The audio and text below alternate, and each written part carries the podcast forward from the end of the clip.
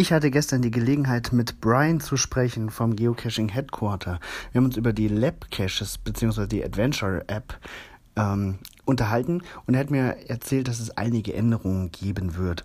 Es ist wohl so, dass gestern schon einige Geocacher, die offensichtlich gecheatet haben, also die viel zu viele Lab-Caches gelockt haben, ähm, was ja gar nicht möglich ist, äh, bei jedem Mega-Event auf der Welt zu sein und sämtliche Lab-Caches gelockt zu haben, die kriegen eine E-Mail oder haben eine E-Mail bekommen, wo ihnen mitgeteilt wird, dass das nicht mehr akzeptiert wird. Also erstmal so eine kleine Vorwarnung.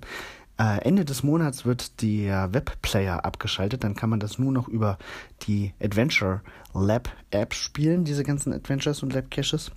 Ähm, da gibt es ja dann auch die, das Geofencing, das heißt, ne, man muss vor Ort sein. Als Owner kann ich einstellen, wie der Radius ist. Auf jeden Fall wird es notwendig sein, vor Ort zu sein.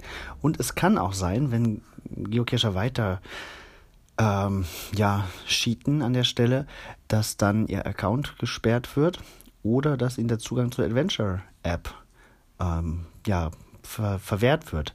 Das sind alles so Konsequenzen, über die das Headquarter nachdenkt, um die das Cheaten bei dieser Geocaching-Art zu verringern, zu minimieren. Das finde ich sehr, sehr gut. Ich finde es unsäglich, äh, Lab-Caches zu loggen, wenn man nicht vor Ort gewesen ist. Das ist nicht der Sinn der Sache.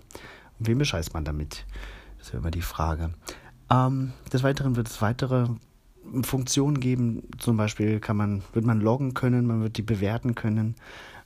Also da wird sich noch einiges ändern. Es wird ähm, Social Sharing Buttons geben, sodass man ein gespieltes Adventure direkt auf Instagram, Facebook, Twitter und so weiter teilen kann.